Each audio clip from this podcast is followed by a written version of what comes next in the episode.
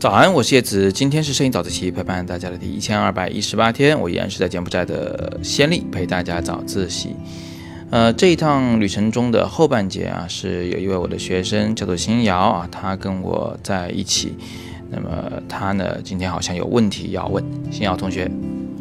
嗯，大家好，我是新瑶。这次我来先例只带了一台胶片机，这也是我第一次带胶片机来旅行，所以我呃比较紧张，因为我看不到胶片的我拍摄的画面如何。然后一卷胶片它只有三十六张，呃，就是机会非常有限。但是呢，在拍摄过程中我又很害怕呃错过很好的画面，所以在选择这个拍摄时机的时候就就。很纠结，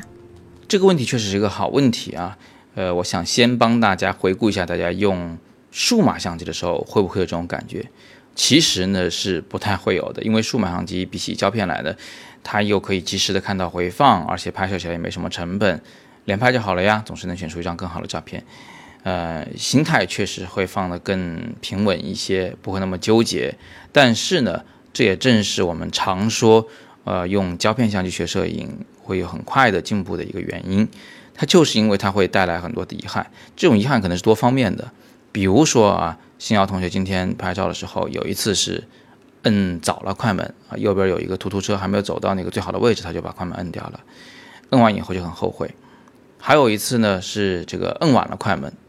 还有一次呢是手滑不小心摁了快门啊，都是很后悔的事情。这还不包括什么呢？还不包括他今天发现。他相机里上了一个两百度的胶卷，但是他却在相机的机身上设置为一百度来进行测光和拍照，也就是说，他的内卷胶卷的曝光都少了一整档，还包括还不知道会不会有什么没挂上卷的情况，或者是不小心开后盖，整个胶卷全部曝光的情况啊，等等等等。所以用胶片相机学摄影，这个纠结啊，它是始终相伴的啊。很少有人说很胸有成竹的去使用胶片拍摄出来之前冲洗出来之前，